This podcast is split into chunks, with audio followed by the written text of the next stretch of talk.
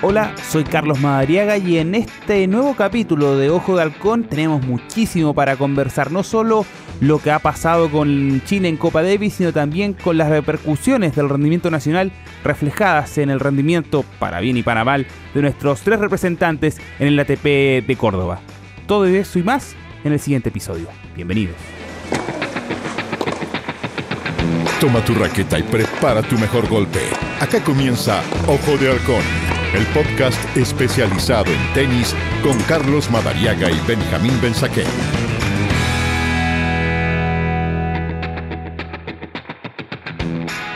Son muchas, muchísimas las cosas, los ámbitos y los ángulos que nos regala el mundo del tenis ya con plena actividad después de una serie de Copa Davis que nos tiene instalados como país en eh, las finales, eh, donde en septiembre eh, Chile estará jugando una fase de grupos en un sorteo que tendremos que resolver en algún minuto cuáles van a ser los rivales. Para eso queda margen, porque además nos tenemos que preocupar de la gira de arcilla sudamericana que tuvo tres chilenos en el cuadro principal, de los cuales al menos todavía nos queda uno en representación. Lo comentamos en torno al desarrollo del ATP 250 de Córdoba con eh, Benjamín Benzaquén. Benja, ¿cómo estás?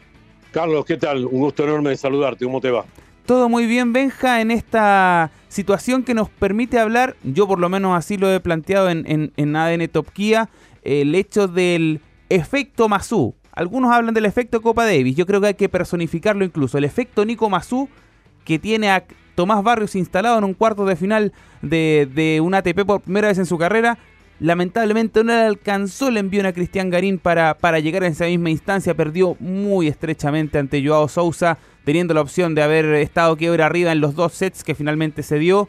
Y, con Alejandro Tavilo, que es un cuento aparte. Pero al menos comencemos con estos dos barrios y, Garín que mostraron señales importantes una vez que, que participaron junto al equipo chileno allí en La Serena.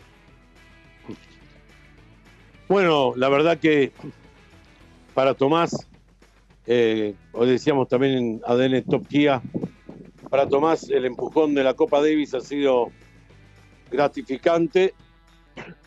Lo bien que jugó el partido de dobles junto a Tabilo para ganarle a la fuerte pareja casaca, finalista alguna vez de Roland Garros.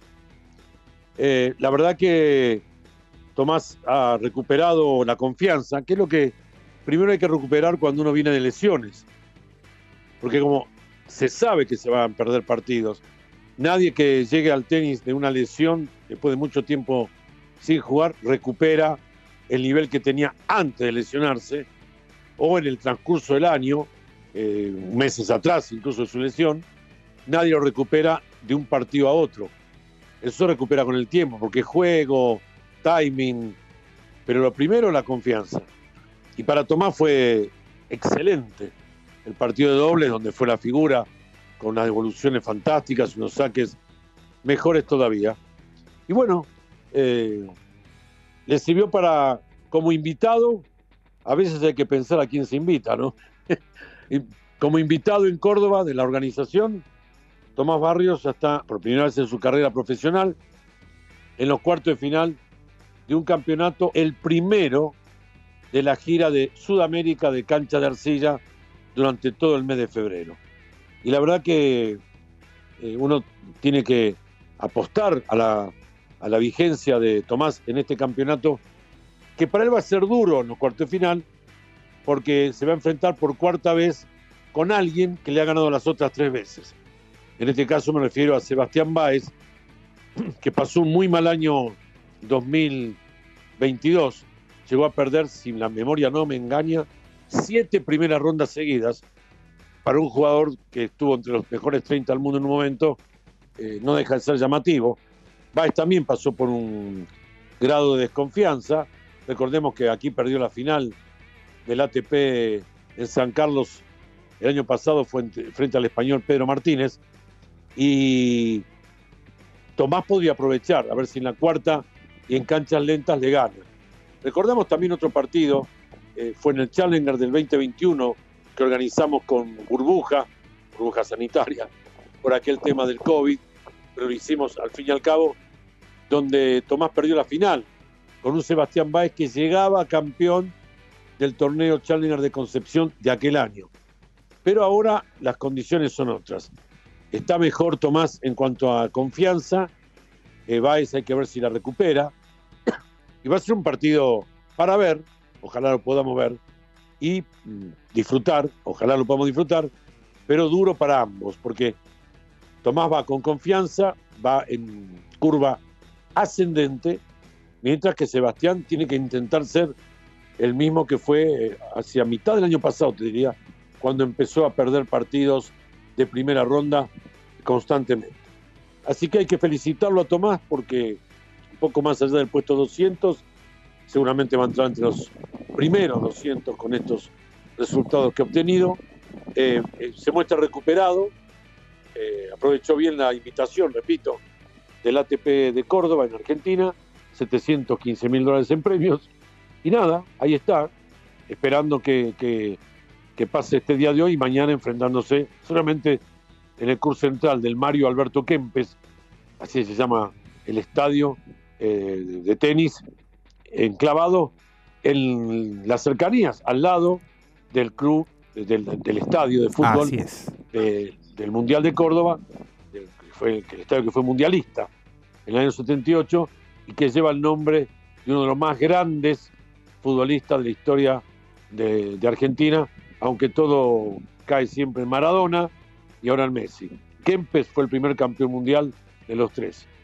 Chapó para él, tiene el nombre de un estadio que ahora también es, además de sede de fútbol, sede de un buen campeonato de tenis. Y que afortunadamente en este caso, claro, le significa, como tú muy bien dices, Benja, estar de nuevo a Barrios entre los 200 mejores del mundo, lejos, el que más eh, provecho ha sacado de esta semana en la cual arranca el Golden Swing, la gira de arcilla sudamericana, recordemos denominada así desde Estados Unidos, desde que el Nico Mazú y Fernando González fueran los campeones olímpicos en aquella inolvidable cita de Atenas 2004. Uno que también saca cuenta positiva en cuanto al ranking es Cristian Garín, que se vuelve a meter al top 100 después de haberle ganado a Alexander Bublik en, en la serie ante Kazajistán, después de imponerse en el inicio eh, de este torneo en Córdoba ante el siempre jodido Pedro Martínez, termina ganándole 6-0, hay que meterle un 6-0 a Pedro Martínez en Arcilla, no es menor, pero lamentablemente deja esta sensación amarga ante un Joao Sousa que era ganable, que es 160 del mundo y que daba la opción inmejorable a Garín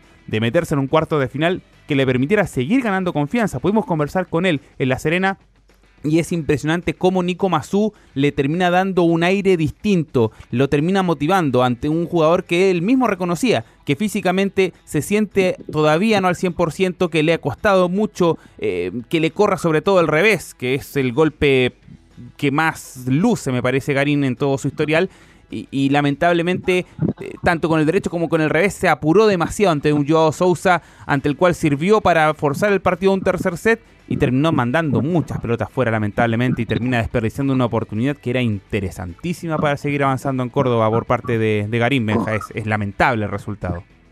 Sí, es verdad, ya que lo aprovechado. Sousa no es de los mejores exponentes hoy por hoy del tenis de cancha lenta, estaba como bien decía 160 al mundo, eh, hasta puede, uno puede decir que le está pasando el tren al portugués, pero aprovechó, aprovechó un Cristian Garín que todavía no está encarrilado, creo yo, en el, en el tren de la confianza. Esa confianza que le dio el Nico Mazú, poniéndolo en el partido del domingo, cuando el sábado había jugado pésimo, realmente, ante un 140 al mundo en el partido contra Kazajistán. Sí digo que Garín todavía tiene tiempo de recuperarse. Esta temporada de arcilla le tiene que dar, por lo menos, yo no hablo ya de, llegar a la final y ganar los campeonatos, pero al menos ganar partidos en canchas lentas es una superficie, por último, en la que más acostumbrados estamos, más allá que después en el devenir de la carrera de los jugadores empiecen a afianzarse en otra superficie. Pero hay que aprovechar estas cuatro semanas. Máxime que la semana que viene, el ATP de Buenos Aires, eh, bueno, hay varios que van a estar dependiendo de entrar a jugar la clasificación. No están directamente metidos en el cuadro principal de un torneo que lo va a tener, por ejemplo, a Carlos Alcaraz como número uno, también a Dominic Thiem, que también va a jugar acá en Chile. Eh, ya estamos hablando de un cuadro mucho más duro. Y encima de eso, hay que ganarse el lugar en el cuadro cuando la.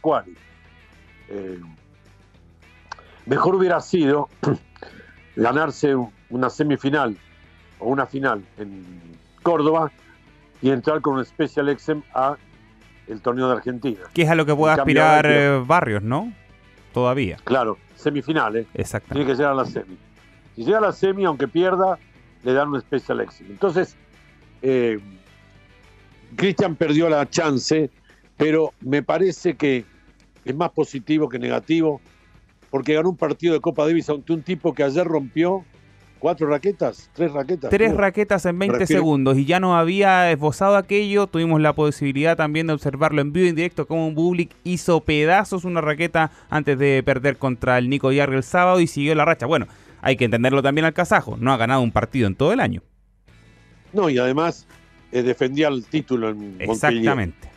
Perdió el título ganado el año pasado, se va a ir al fondo de los 100, no sé, está a 50 creo. Me parece que se va a quedar bastante con la pérdida de estos puntos que no supo o no pudo defender. Bueno, a ese tenista, Cristian le ganó jugando muy bien. Es cierto que lo aleonó el público, pero más que nada el capitán, que es un. El otro campeón, ¿no? El otro jugador de Chile. Más que capitán, más es un, un campeón, un, jugador. Él juega los partidos en la. Yo lo veía como si de repente se hundía en la silla porque no le gustaba cómo estaba viendo el desarrollo de los partidos. Se iba hundiendo en la silla como no queriendo ver lo que pasaba. No, lo demás es que Masu es un espectáculo en sí mismo. O sea, lo Agarra una botella de bebida La claro, se pone a dibujar en la arcilla la táctica, grita, alienta, aplaude. Bueno, además de esa cuestión motivacional, también es un es un capitán. Bueno, lo hemos hablado muchas veces, Benja. Es absolutamente capacitado, entiende tácticamente a los rivales, entiende cómo se dan todas estas lógicas. No nos puede sorprender a estas alturas el aporte clave que es Nico Mazú en el equipo de Copa Davis, pero pero claro, quedó demasiado en evidencia con un Garín que fue un jugador contra Skatop y absolutamente otro contra un Bublik que va a quedar al borde de salir del top 50 después de haber quedado eliminado ahí en Montpellier, Benja. Bueno, es- eso es lo que quiero eh, posicionar como positivo. Que Massú ganó un gran partido de Copa Davis para llevar a Chile, el único país sudamericano en este caso, valga la repetición, en llegar al Grupo Mundial del mes de septiembre. Potencias como Argentina, Brasil, quedaron para atrás en esta etapa. Perú, que nunca fue una potencia, pero ha tenido grandes tenistas también. Chile es el único país sudamericano en las finales de la Copa Davis y además de la gloria deportiva, va por un flor de premio, un millón de dólares eh, para las arcas de la federación y un reparto de premios para los jugadores también, por supuesto, que le van a aliviar mucho la carga a una federación que se vio obligada a vender la central el domingo con el sistema de dos por uno, porque eran caras las entradas, lo dijimos en un par de ocasiones, Así al bolsillo del veraneante que va con el presupuesto ajustado y que va con dos o tres miembros de su familia veranear. No, y- Entonces, y, con, y con bueno. cómo está la economía, además, Benja, 50 mil pesos Ah, una entrada a un partido de tenis es demasiado. Demasiado. Una, no, pero son los 50 mil. Por cada uno. 50 mil de tu hijo, tu señor. Más, Exactamente. más comamos, comámonos un sándwich, mijita. No, si escuchame. Era más de 100 lucas, una locura. Bueno, en ese contexto, digamos, eh, ahí empezó la levantada de- del equipo chileno, que ya lo dijimos, lo tiene en el ejemplo más clarito a Tomás. Y bueno, Cristian ganó un buen partido de primera ronda y ahora cayó lamentablemente muy apretado en dos sets contra un jugador discreto como Joao Sousa.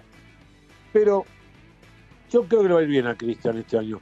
Creo que le va a ir bien. Nadie está hablando que va a ganar to- torneo 500 o 1000. Me parece que ese rango ya casi podríamos decir está lejos de su, de su impronta como jugador, pero a los 250 le tengo fe, en alguno va, va a dar de la talla y de repente ahí va a hacer clic y va a empezar a, a hacerle que era antes de la pandemia algo que a él lo, lo tuvo a mal traer. Sí, Lástima lo de absolutamente. Tabilo, Sí, te- te iba, a ir ahí mismo lo de Tabilo, Benja, y creo que es lamentablemente el que el que saca menos réditos de una semana donde pasa de ser, aún siendo el jugador por ranking llamado a ser singlista, no lo hace en la serie ante Kazajistán, termina aportando de todas formas con un muy buen nivel en el dobles, pero eh, cuando tiene que defender entre comillas los puntos, defender entre comillas decimos porque ya los puntos se le descontaron la semana pasada a, a Tabilo de la final en Córdoba por este desfase del calendario,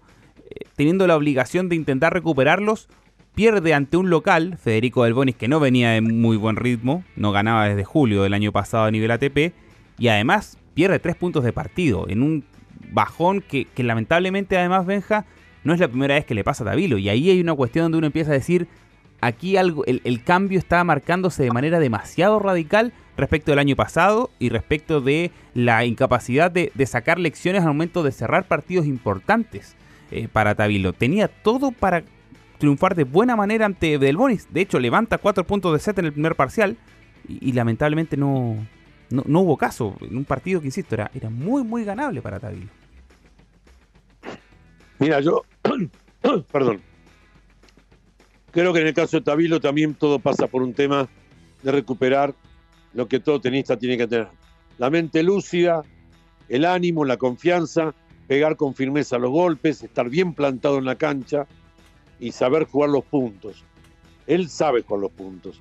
Él es un tipo que se planta bien en la cancha, lo demostró hace exactamente un año atrás, llegando a la final de Córdoba y semifinales en el torneo ATP de Santiago y llegando a la final del Challenger que se juega en el Club Manquehue, ¿eh? la Copa Universidad San Sebastián. Es decir, Alejandro sabe, tiene que recuperar el motor que se llama estado anímico y confianza para cuando pega saber que está pegando bien y que el golpe que la cabeza le digo ejecutarlo le salió bien. Em, tiene que volver a remontar. Me parece que es el momento de aquietar las aguas en eso de andar buscando desesperadamente torneos dónde entrar.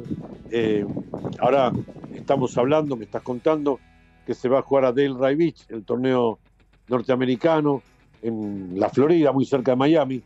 A mí me parece que debía haberse quedado acá, afrontar, seguir jugando la cancha de arcilla todo lo que se pueda, porque los puntos los va a ganar más fácil en arcilla que en cemento. Ahí hay una búsqueda, eh, me parece quizá, no sé si es la palabra, Benja, pero quizá evidencia un pelito de desesperación Tabilo con esta decisión, considerando que, claro, tiene que jugar esta serie de, partidos o esta serie de torneos en arcilla y entre medio de la gira se manda a cambiar a Estados Unidos con todo lo que eso significa a otra superficie y, después volver a arcilla y, reacomodarse.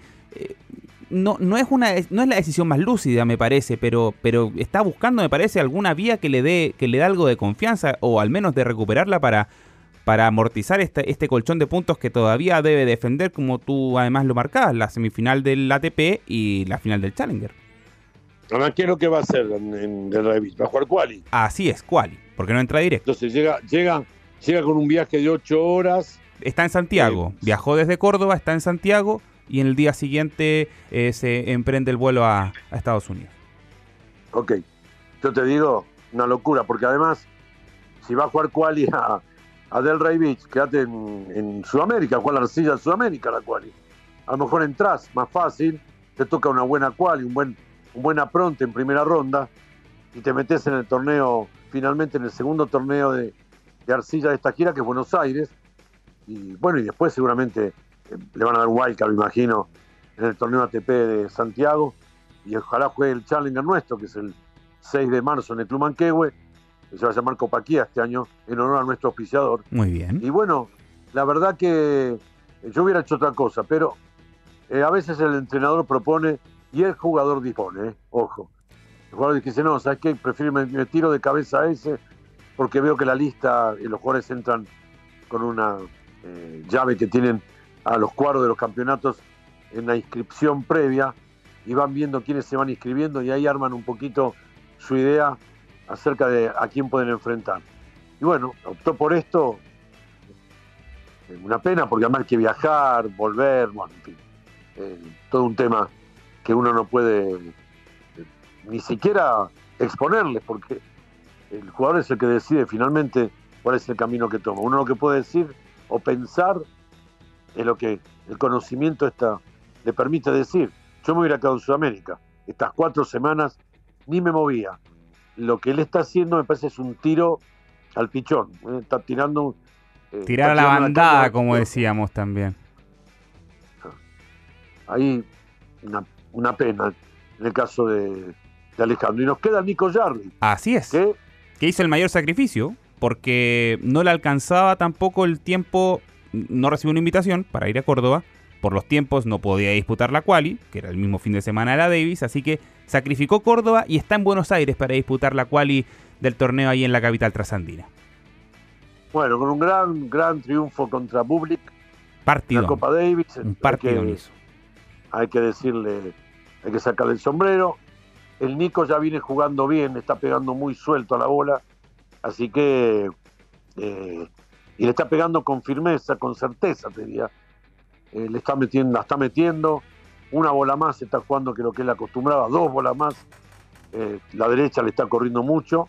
Siempre comete ahí un pequeño error por apurado pero no sé, me dan sensaciones que este año va a tener un buen envión en el circuito. Y tengo la sensación, Benja, que está fallando, está fallando menos. Porque claro, siempre alguien tiene que fallar, ni modo, pero, pero está fallando menos esa pelota que uno le, uno pensaba, aguántala un poquito, como que la está matizando mejor. O menos esa sensación me dejó en, en La Serena. Sí, lo que uno ve claramente que el jugador con topspin para arriba no va a ser. Él le pega todo, plano, trata de ganar los puntos, me parece que muy bien lo que hace, pero a veces en el tenis también el punto que pierde el otro te sirve. Si lo apuraste bien, no le jugaste una pelota definitiva, sino una pelota para apurar. que eso es diferente a jugar un winner. Apurar significa pegarle con peso, que pique un metro, un metro y medio antes de la línea de fondo, pero que tenga peso la bola pero certera, que entre, que tenga dirección y peso, y no buscar el winner plano que a veces te da por dos centímetros afuera, pero se te va. Se fue, por poco, pero se fue. La pelota se fue. La que da puntos es la que pierde el rival tuyo o la que lo forzás a equivocarse y, o ganarle el, punto jugando buenas pelotas. Eso está haciendo el Nico Jarry, también está sacando mejor. Así que bueno, vamos a ver. Lástima estos vaivenes. Porque uno quiere que de repente los tres, los cuatro, estén en un buen nivel. que los cuatro estén entre los 100 primeros y de repente se encuentren en los campeonatos y haya de 32 o de 28, cuatro sean chilenos, por ejemplo. Decir, bueno, hay más de un 10% en un cuadro de 32. Hay más de un 10% de probabilidad de ganar si vos tenés los cuatro tenistas jugando en el, en el torneo. Mirá el ATP de Córdoba. ¿Cuántos tenistas argentinos hay? creo que la mitad, menos de un poquito menos de la mitad del cuadro. Sí, una locura. muchísimo. Y de hecho, si uno repasa el cuadro hacia la rápida, está Schwarzman, Cerúndolo, Pela, Sebastián Báez, que ya ganó. Está también Federico Coria, que también se metió en cuartos, Del Bonis y Fran Cerúndolo. Así al vuelo de pájaro, ocho. De los que quedan. Imagínate, si vos tenés cuatro chilenos, digamos que van a jugar la gira de europea del plan de canchas lentas y van todos al torneo de Múnich, por ejemplo, por dar un nombre, o, a, Mónaco, y entran los cuatro. Vos tenés cuatro tenistas de tu, de tu, tenis en representación de... Ya lo vivimos esta semana, tener, tener tres en el mismo cuadro ya, ya te, te significó de hecho que el martes tuvieran los tres en cancha, con todo lo que eso significa. Bueno, y el porcentaje, que siempre es menor en, que, lo, que lo positivo siempre en estos casos hay que hablar de porcentaje negativo. Vos tenés cuatro, uno llegó a los cuartos de final, que tenés tres, uno llegó a cuartos de final, es el 33%. Ya tenés un tipo metido entre los primeros, entre los mejores ocho. Y de, y de, y de, y de, tres tenistas a cuarto de final. Al llegar uno, bueno, el 33% de efectividad, que no es, no es menor en el tenis, ¿no? Donde es más fácil perder que ganar. Así que bueno, eh, Vamos a ver ahora eh, el devenir de esta gira que recién comienza en Córdoba y qué nos puede deparar. Yo aspiro a que Garín y Jarry, sobre todo, comiencen eh, una, una subida lenta pero segura. Y lo mismo me gustaría que eh, enderece el rumbo Alejandro Tavilo, que lo enderece, porque Alejandro tiene condiciones. Si el año pasado hizo lo que hizo, es, eso no se perdió no, no deja, no deja de, tener tenis, no perdió el tenis, porque si hizo lo que hizo el año pasado, significa que juego tiene. Tiene que recuperar eso, la confianza en aplicar el juego que tantas satisfacciones le dio, por lo menos en el primer trimestre del año pasado. Y que esperemos a ver si es que eso pasa y por supuesto con muchísimos ángulos pensando que viene el Challenger. ¿Me repite el nombre del el nombre oficial de este año, Benja, por favor? Copa Kia Challenger 2023, marzo, Club Manquehue, desde el 6 de marzo al 12 se va a estar jugando la Copa Kia, el Challenger de todos los años, el que hacemos hace ya, con este van a ser 18 temporadas. Imagínate, el broche claro de oro que también nos marca en nuestro país en eh, la última etapa de la gira sudamericana de arcilla a nivel ATP con el Chile Open y que una vez terminado tiene también el torneo Challenger que organiza nuestro compañero Benjamín Mensaquén. Tenemos muchísimo tenis y tenemos muchas cosas que vamos a seguir conversando, por supuesto, en las próximas ediciones de este podcast que realizamos junto a ustedes en Ojo de Halcón. Benja, te mando un abrazo y nos reencontramos. Un gran abrazo para vos, Carlos, para todos. ¿eh? Un gran abrazo. Por supuesto, el abrazo también para todos quienes sintonizan nuestro podcast en Ojo de Halcón. Nos reencontramos con mucho más del mundo del tenis la semana que viene. Que estén muy bien.